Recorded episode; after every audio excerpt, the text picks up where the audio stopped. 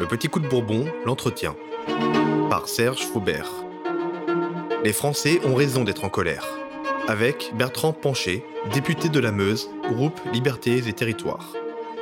Bertrand Pancher, euh, ben, merci de nous recevoir ici euh, à l'Assemblée nationale. Euh, c'est le bureau du, du groupe. bureau du groupe. Donc vous êtes député de la Meuse, vous êtes coprésident du groupe Libertés et Territoires. Pour vous situer, vous êtes un, un proche de Jean-Louis Borloo et vous avez créé avec lui l'UDI. Et puis ensuite, vous êtes rapproché euh, d'Alain Juppé, puisque donc euh, lors de la, campagne des, enfin les primaires euh, en 2016, vous étiez proche d'Alain Juppé, voilà. Et donc aujourd'hui, vous vous situez où? Plutôt centre droit, on va dire. Oui, oui. Enfin, c'est un groupe centre gauche, centre droit avec une, une fibre écologique très très forte. Alors, la Meuse, c'est dans la région Grand Est, euh, qui a été durement frappée par euh, l'épidémie, la pandémie euh, de Covid. Donc, vous êtes particulièrement sensible à cette question, doublement, à la fois en tant qu'élu de la nation et puis en tant qu'élu de, de, la région la plus frappée par cette pandémie.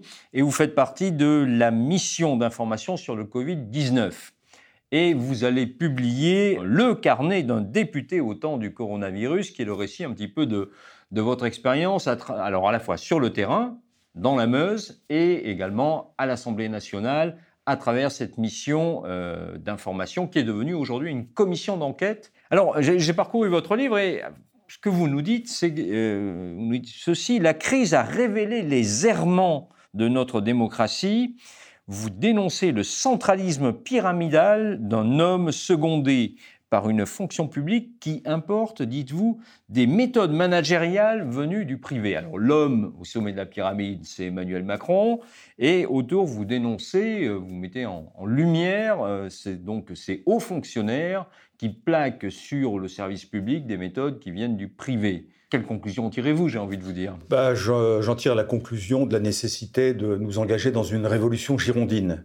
Ça fait d'ailleurs partie des propositions de mon, de mon ouvrage.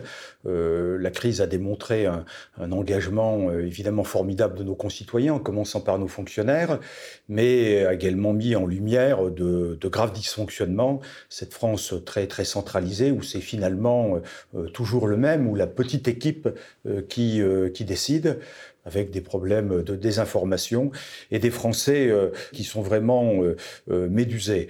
je commence cet ouvrage sur l'épidémie qui, qui se propage et le gouvernement qui a la tête ailleurs. C'est quand même très très frappant. Comment ça, qui a la tête ailleurs, c'est-à-dire? Bah, Le gouvernement a la tête ailleurs.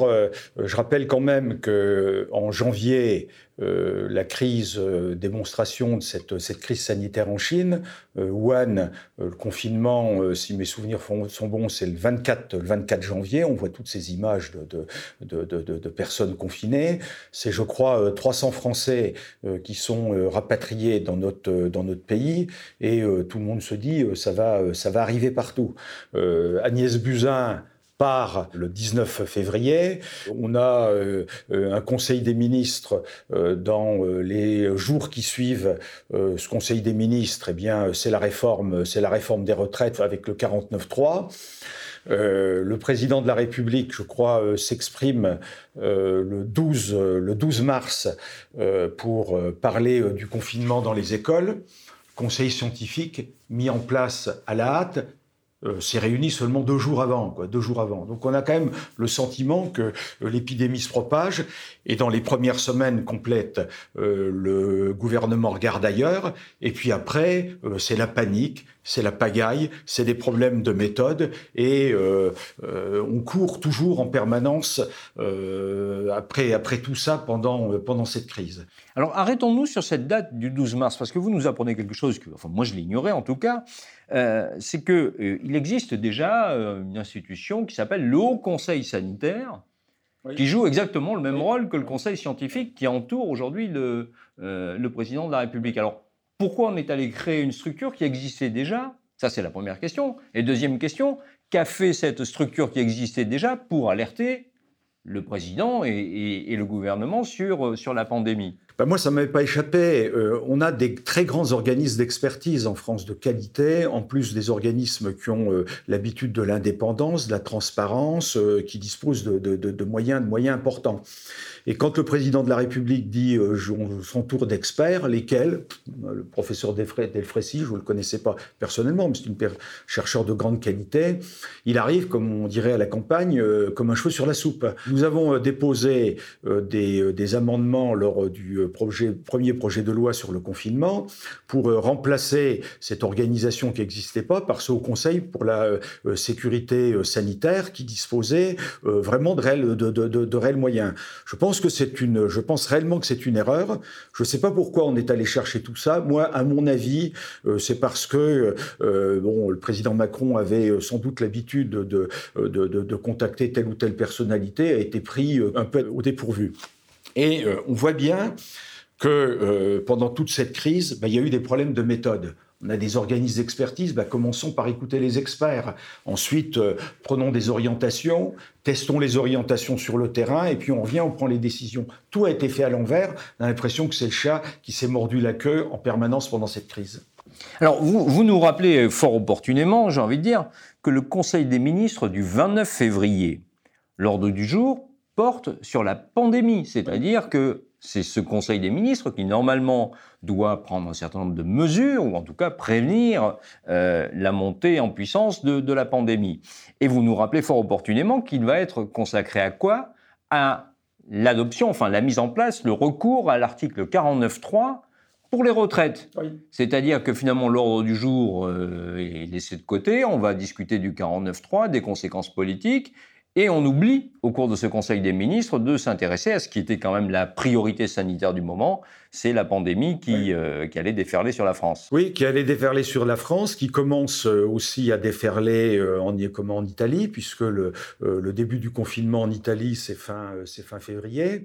Et puis, je, je, le rappelle, on a des, quand même des tas de signaux. la France est une grande puissance diplomatique. Moi, je, bon, on a appris par ailleurs, c'est très utile de le vérifier, peut-être dans le cadre de la commission d'enquête, que notre ambassadeur de France en Chine avait envoyé, avait alerté le gouvernement à de nombreuses reprises euh, en tout cas l'avait, alerté, euh, le gouvernement, euh, le gouvernement regarde ailleurs parce que le gouvernement est dans la politique, le gouvernement maintient le premier tour des élections municipales et, là aussi les, Français découvrent ça de façon, enfin, de, tout, tous devant leur poste de télévision.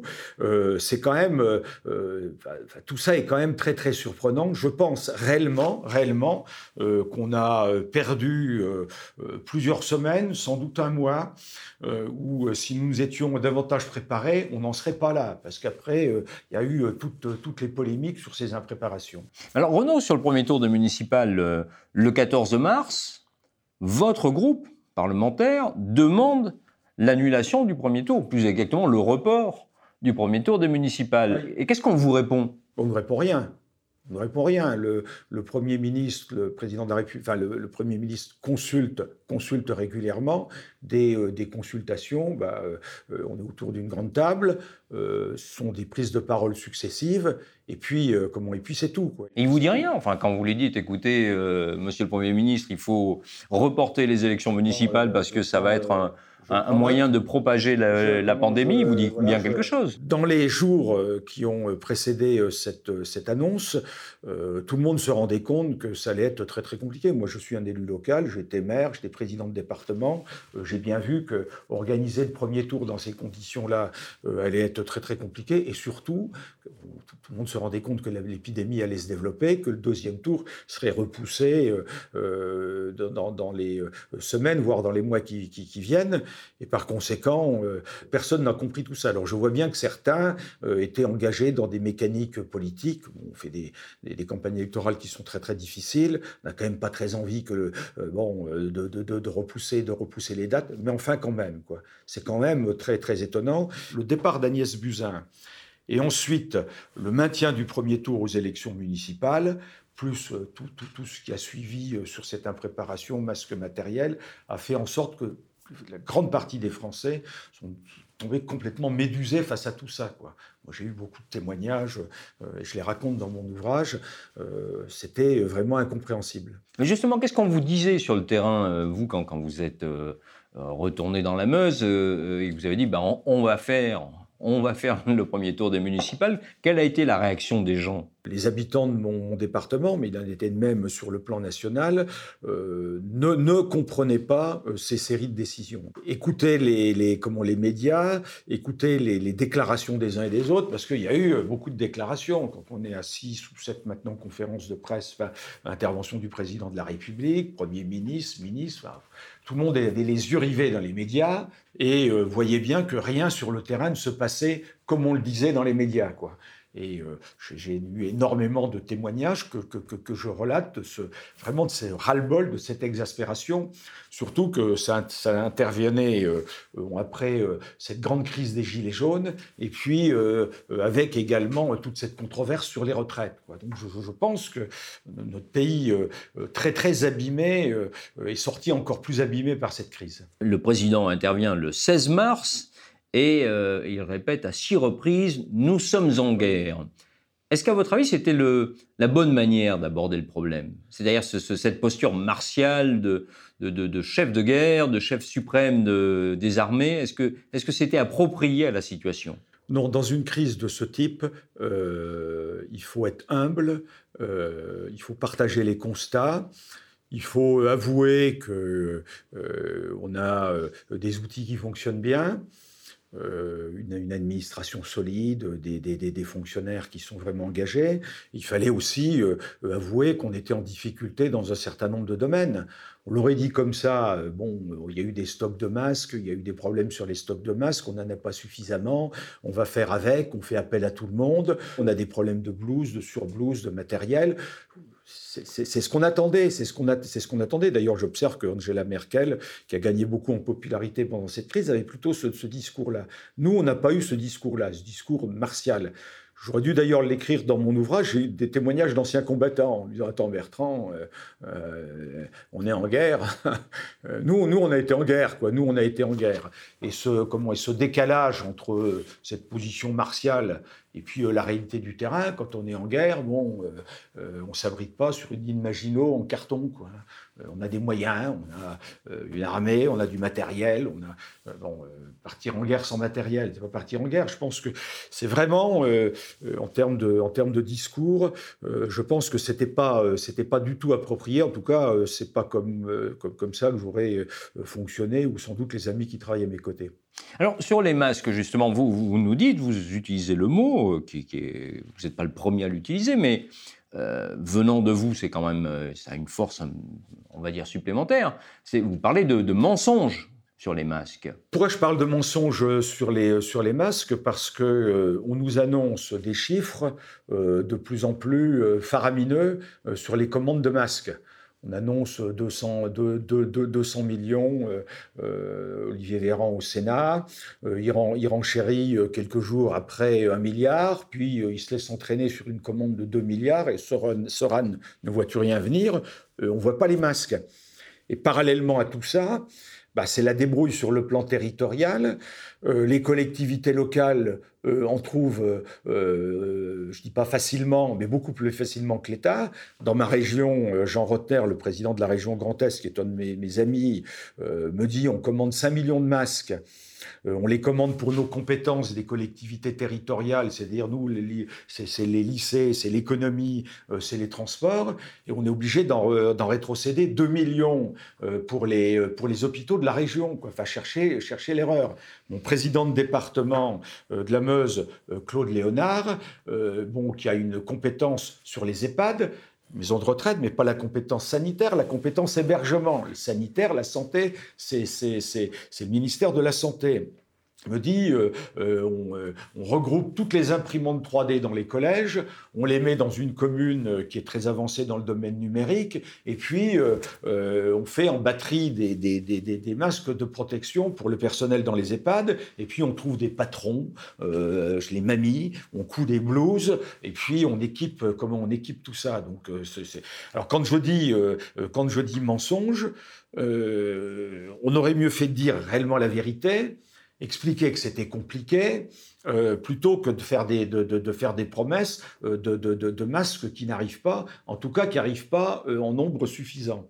Avec en plus un, premier mensonge qui est de nous expliquer qu'on n'a pas besoin de masques. Celui-là, il n'est pas, pas des moindres, y compris la porte-parole du gouvernement, qui, je crois, jusqu'à fin mars, 24 ou 25 mars euh, explique que le port euh, du masque n'est pas euh, le port du masque n'est pas obligatoire. Je crois que c'est le directeur également général de la santé, Jérôme Salomon ou, Olivier Véran, qui parle de masques non indispensables également dans les services publics ou dans les comment dans les transports. Bah, on n'en a pas. Comme on n'en a pas, bah, on se dit on, explique à tout le monde que tout ça est pas que tout ça est pas obligatoire. Mais les Françaises et les Français vont voir leur médecin, ils écoutent, sont informés, ils sont surinformés, ils voient bien des masques, il est utile d'avoir des masques. On en tricote d'ailleurs partout. Et pendant qu'on en tricote, on met des barrières, y compris pour les importations, parce qu'il y a l'administration qui arrive encore là-dessus, et on n'y arrive pas. Mais alors, comment vous expliquez ce naufrage euh, général sur les masques? C'est-à-dire, d'une part, on, sait très bien qu'il en manque, on n'ose pas le dire à la population, donc on invente un premier mensonge, et ensuite, on, alimente donc un second mensonge qui est de dire ben, on a commandé, on a commandé, sauf que les commandes n'arrivent pas ou arrivent au compte-gouttes, et, on, est on se retrouve avec une situation de pénurie qui, quand même, au regard de, la situation économique de la France, son rang dans, l'ordre du monde, apparaît totalement euh, c'est sidérant. C'est la clochardisation de l'État c'est la centralisation et la bureaucratisation à l'extrême. C'est ça le vrai, euh, comment c'est ça le vrai sujet. Euh, c'est pas sans raison que des pays euh, beaucoup plus décentralisés que le nôtre, je pense à l'Allemagne, s'en sont sortis beaucoup plus facilement. On prend des décisions, il faut que ça remonte et il faut que ça soit validé, validé en permanence plus le fait que parfois il y a des doublons qui sont relativement étonnants dans les services de l'État. Euh, les préfectures de région euh, qui ont charge euh, des organisations par le préfet de région, des organisations en, tant que crise, bah, sont doublées par des ARS. Et y a, quand il n'y a pas d'unité de commandement, quand il y a deux chefs, il n'y a pas de chef. Et pourquoi ça a beaucoup mieux marché, à mon sens, ailleurs C'est parce qu'il y a de l'agilité territoriale, parce qu'on fait confiance au territoire et on n'attend pas que tout vienne de, pour ça, je, je, dis et je le répète, il faut une révolution décentralisatrice dans notre pays, parce que les mêmes causes produiront, euh, les mêmes causes produiront les mêmes effets.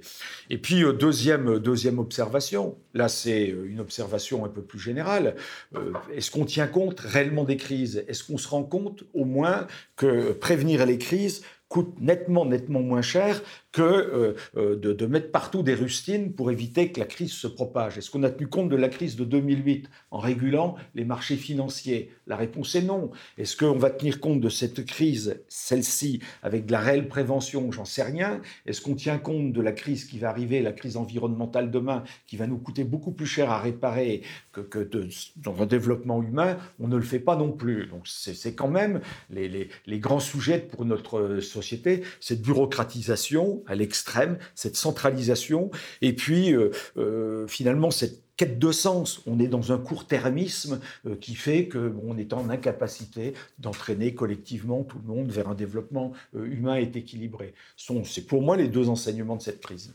Alors on va revenir un instant sur la, mission d'information sur le Covid. Donc, le jeu normal des institutions prévoit que le Parlement, dont vous faites partie, contrôle l'action du gouvernement. Est-ce que vous avez eu le sentiment que pendant cette crise, le Parlement a vraiment contrôlé ce que faisait le gouvernement et ce que faisait le président? Pas du tout. Bon, heureusement, euh, euh, cette mission euh, s'est mise en place.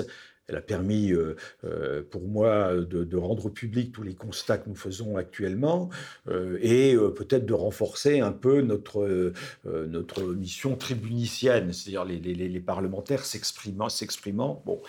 Il fallait le faire. Mais sans doute pas dans le cadre d'une mission d'information. Mission d'information, ça n'a pas de pouvoir. J'ai demandé des, informations très précises. j'ai borné cette demande par euh, des courriers. Euh, j'ai pas de comment j'ai pas de réponse. Je pense qu'avec la commission d'enquête telle qu'elle est en train de se mettre en place, on aura sans doute, en tout cas, j'ose l'espérer, euh, les réponses aux questions que l'on pose parce que une commission d'enquête, on jure de dire la vérité et on doit normalement produire tous les éléments qui étaient les positions qui sont prises. Mais mais c'est pas le cas. J'ajoute que le Parlement en France est un peu un Parlement croupion. Je, je, milite depuis des années pour un renforcement du Parlement. Euh, il faut, euh, il faut des, des, des contre-pouvoirs, des équilibres de pouvoir. Il faut une société intermédiaire. Il faut une, France décentralisée. Il faut donner la parole beaucoup plus souvent à nos concitoyens. Il faut un Parlement qui fonctionne. C'est malheureusement pas le cas. C'est euh, la Ve République. et ça, il faut vraiment que ça, ça fonctionne parce que, je le dis, je le redis, les mêmes causes reproduiront les mêmes effets en permanence. Nos concitoyens désabusés, à un moment, n'en pourront plus. Euh, je reviens quand même un instant sur ce que vous êtes en train de nous dire. Euh, vous avez écrit tout au long de, donc, euh, la période de confinement, tout au long de la crise sanitaire, vous avez pris la plume, écrit aux, différents responsables, et vous n'avez pas reçu de réponse alors que vous étiez membre de la mission d'information. Vous êtes secrétaire, un des secrétaires de, cette mission d'information sur le Covid, et pas de réponse. Non, je l'ai dit d'ailleurs aux gens, enfin, je l'ai dit au Premier ministre quand je l'ai interrogé. Je lui ai dit, Monsieur le Premier ministre, vous avez dit 200 euh, millions, un milliard, deux milliards. Euh, apportez-nous vraiment euh, la trace des commandes et des engagements des, des, des entreprises. il m'a pas donné de, il m'a pas donné de réponse.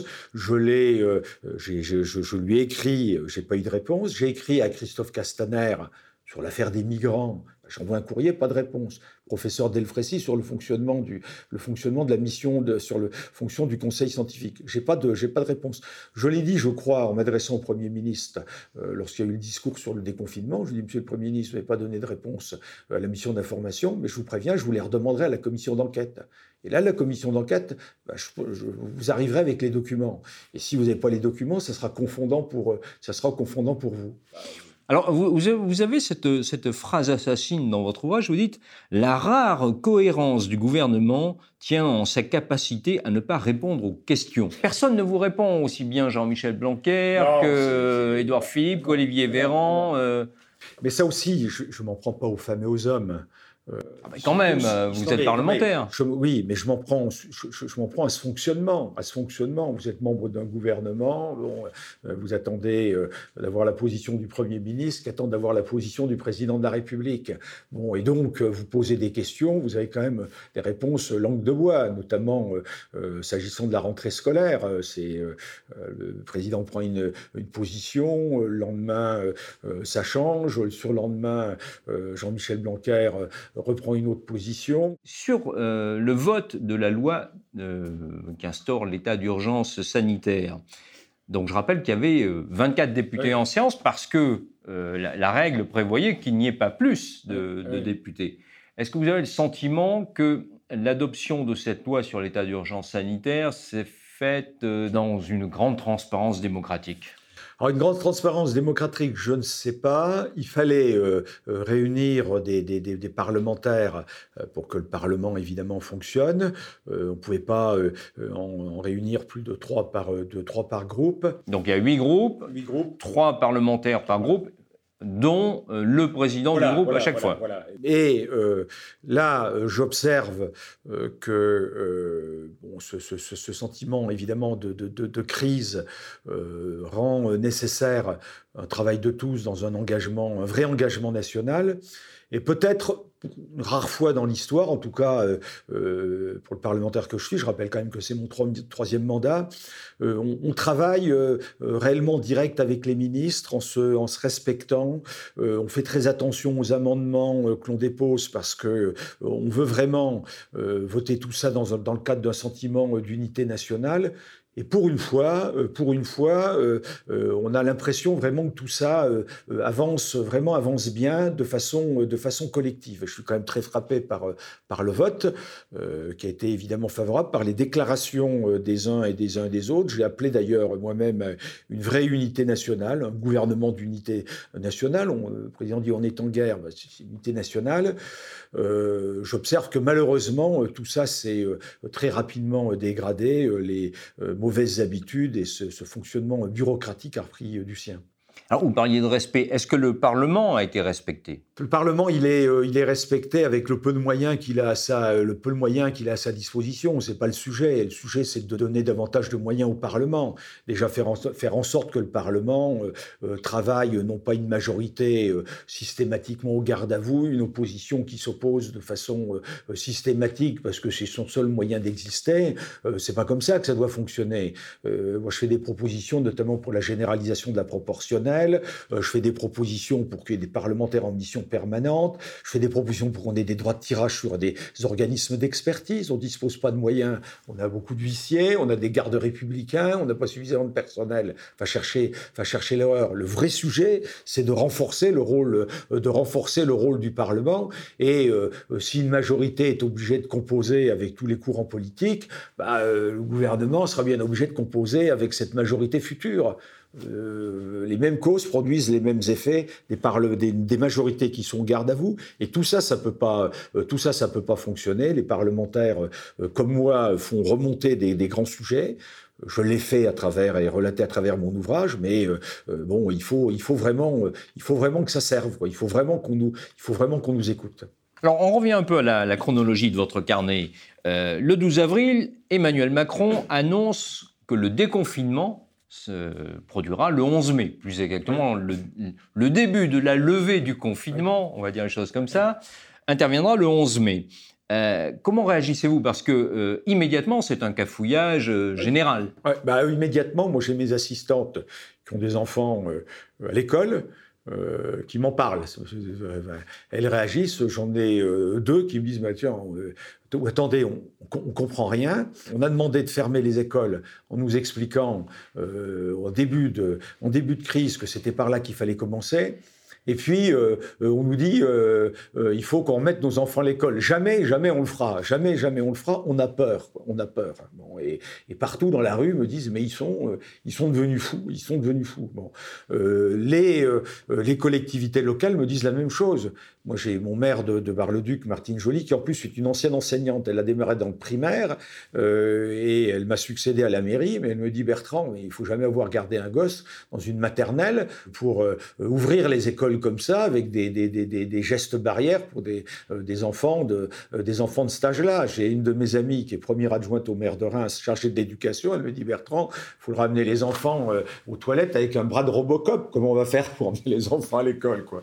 Alors on mesure, on est comme ça. Bon, les élus locaux me disent mais qu'est-ce qui se passe? Qu'est-ce que c'est que ce truc de fou? Et puis tout rouvrir maintenant, parce que je rappelle quand même que Jean-Michel Blanquer avait dit il faut tout rouvrir d'un seul coup. Puis ça, c'est en bas. Et puis les tâches supérieures, alors les tâches supérieures, les fédérations d'élus locaux euh, me disent, mais euh, euh, c'est bien, on, le, le, ministre de l'Éducation nationale dit, on va discuter de tout. Il dit on discute de tout, sauf qu'on nous indique les telles sections, les, comment ça va réouvrir, dans quelles conditions. mon ami qui est le président de la FCPE que j'ai au téléphone me dit mais j'apprends à la télévision, je suis quand même le président de la première grand syndicat de, parents d'élèves, j'apprends à la télévision que, paf, euh, on a une, ouverture des écoles dans telle ou telle condition. Enfin, ça, c'est vraiment cette France d'en haut, euh, euh, cette France d'en haut incompréhensible. J'ai des tas de témoignages que je relate dans mon ouvrage sur ce sujet. Mais visiblement, tout le monde découvre les choses après coup. Parce que, revenons, vous écrivez le 15 avril, je m'étrangle en écoutant la réponse du professeur ah Delfrécy, qui est à la tête du conseil scientifique qui prend ses distances avec le, déconfinement. Et quand on parcourt votre ouvrage, on découvre que finalement ce conseil scientifique, au lieu d'être en amont de la prise de décision, c'est-à-dire d'émettre un avis qui va ensuite orienter le politique, ça s'est passé de manière exactement inverse. C'est-à-dire que euh, le conseil scientifique découvre bien souvent la décision politique et ensuite essaye de raccrocher les wagons. Euh, et vous nous dites, ben, au départ, euh, conseil scientifique, ils hésitaient sur le confinement, ils ont découvert qu'Emmanuel Macron avait pris sa décision et donc ils ont tricoté un, avis pour être en conformité avec la décision du président de la République. Et là, de la même manière, au moment du déconfinement, euh, ben vous dites, professeur Delfrécy, il a l'air quand même d'être de, de, découvrir tout ça, quoi, hein, devant la télé. Moi, je trouve que c'est extrêmement grave parce que ça donne un sentiment non seulement d'un pays qui ne sait pas prendre des décisions, mais, mais, mais surtout avec une parole des, des, scientifiques qui est, qui, est sujette, qui est sujette à controverse. Après, il ne faut pas s'étonner que tous les ragots, tout euh, tout sortent, tout partout, et que, euh, euh, nos, décisions ne soient pas prises de façon rationnelle. Je suis vraiment, j'ai été, les, les, bras me sont tombés quand, j'ai, quand le professeur Delfrécy a expliqué que bon, la date du 11 mai, si ça avait été lui, il n'aurait pas pris cette décision dans ces conditions. C'est quand même le conseil scientifique. Le 19 avril, vous n'êtes pas content, mais alors pas content du tout, et à l'Assemblée nationale, vous poussez un gros coup de gueule. Hein, euh, vous êtes en général plutôt mesuré. Moi, je suis régulièrement vos, interventions à l'Assemblée euh, à travers le, petit coup de Bourbon. Euh, vous êtes plutôt mesuré. Et là, gros coup de gueule qui va se poursuivre le 28 avril. Le Premier ministre vient devant les députés faire sa déclaration et vous montez à la tribune et vous commencez votre intervention en disant Les Français ne vous suivent plus, Monsieur le Premier ministre. Ils ne sont pas dupes. Ils ont adopté dans leur immense majorité un comportement exemplaire. Ils ont bien vu ce qui marchait, ce qui ne marchait pas, ce manque de transparence, d'écoute et des modes de décision parfois consternantes.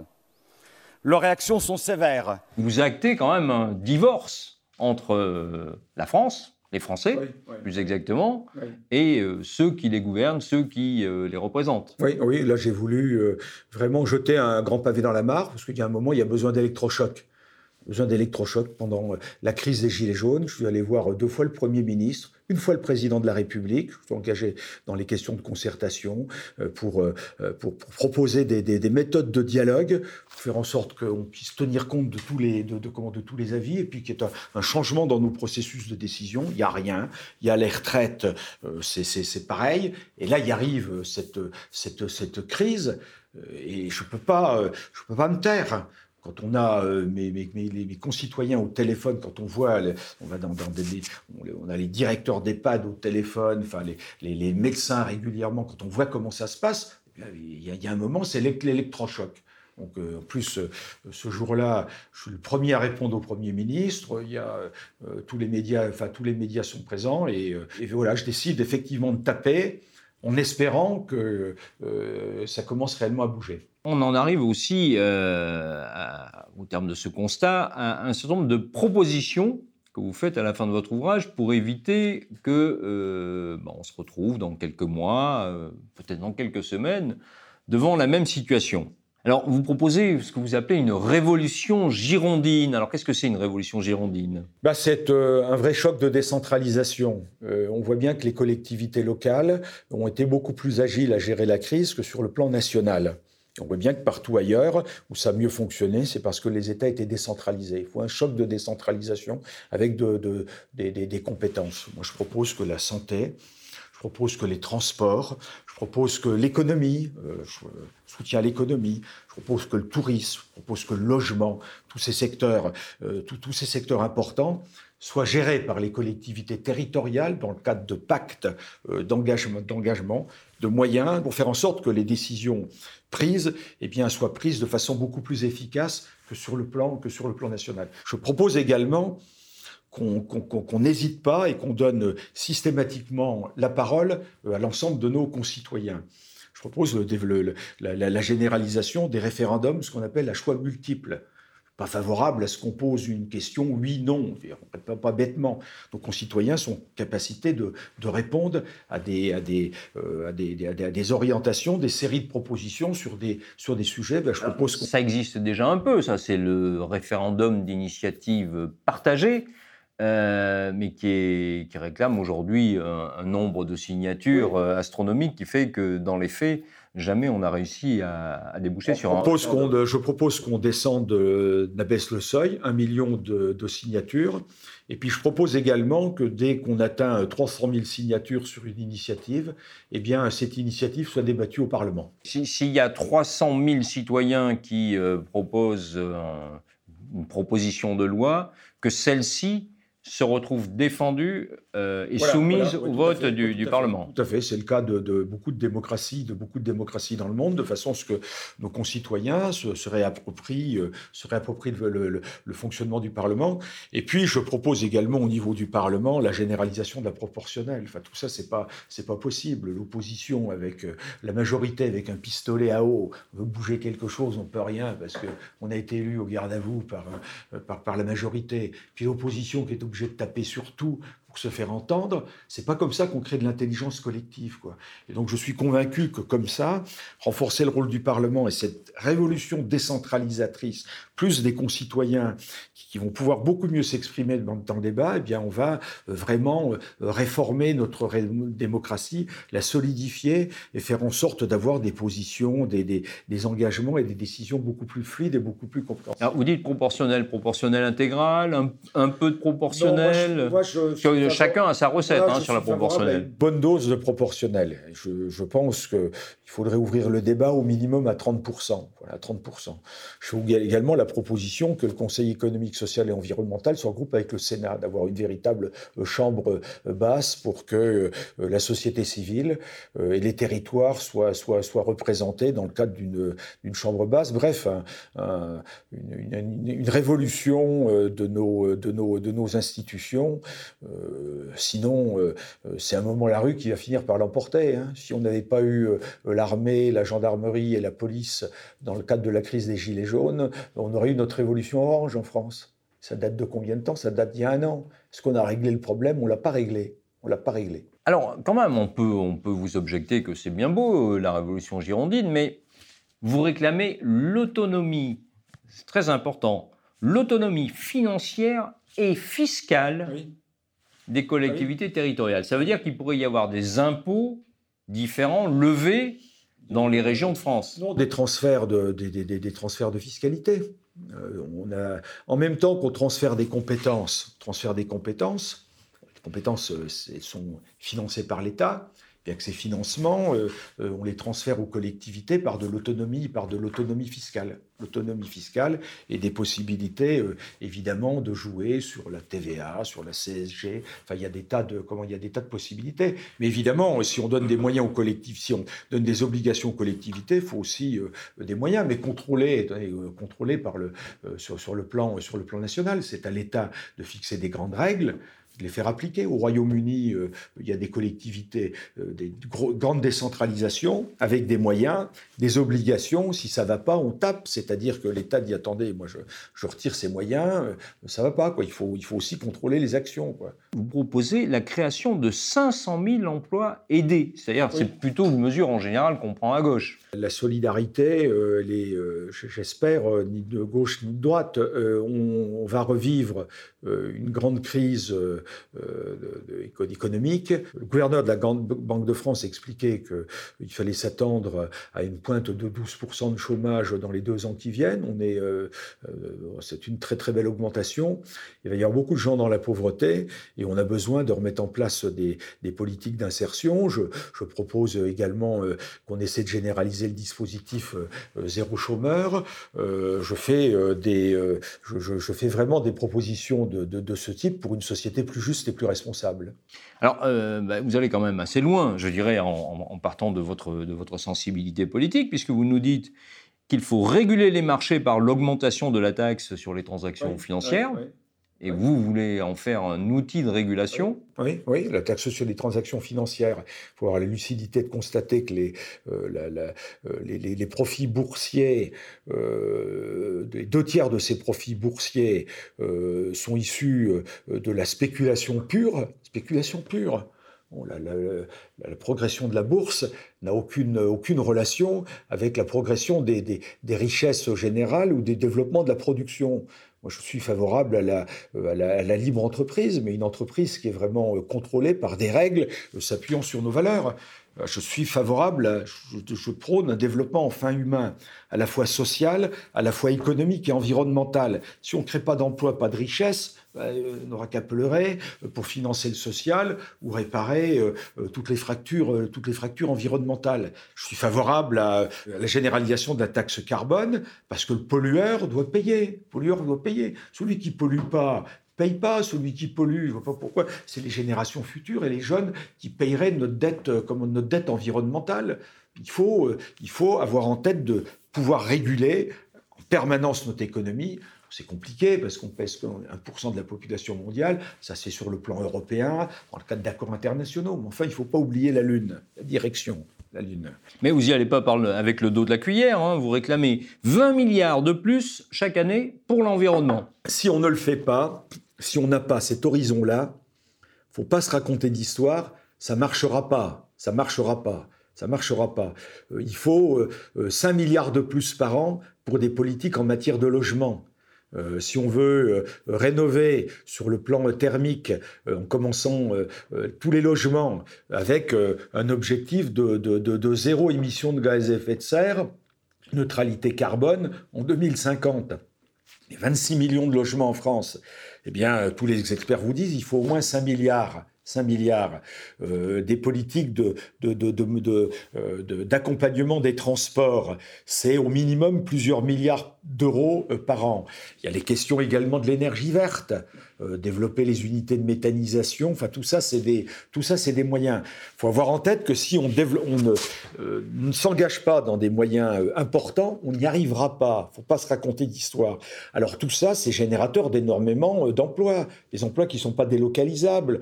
Quand vous un milliard d'investissements dans des infrastructures de nouvelles de transport, euh, c'est 10 euh, 000 emplois euh, sur à peu, près, à peu près 10 ans dans les infrastructures. vous passez de, de 400 000, 300 000 rénovations de logements par an à 7 800 000. Un, logement par an rénové, c'est un emploi supplémentaire. C'est 3 400 000 emplois supplémentaires. Donc tout ça, c'est créateur de beaucoup de richesses également. Alors c'est pas uniquement, c'est pas de l'argent mis par la fenêtre. Et je rappelle que de toute façon, à la fin de la fin, la crise va nous coûter environnementale bien comprendre ça, va nous coûter beaucoup, beaucoup plus cher que les moyens qu'on pourrait mettre actuellement pour, résorber euh, cette crise. Et il en sera de même pour la crise environnementale qui en a été sur cette crise sanitaire ou sur la crise de 2008.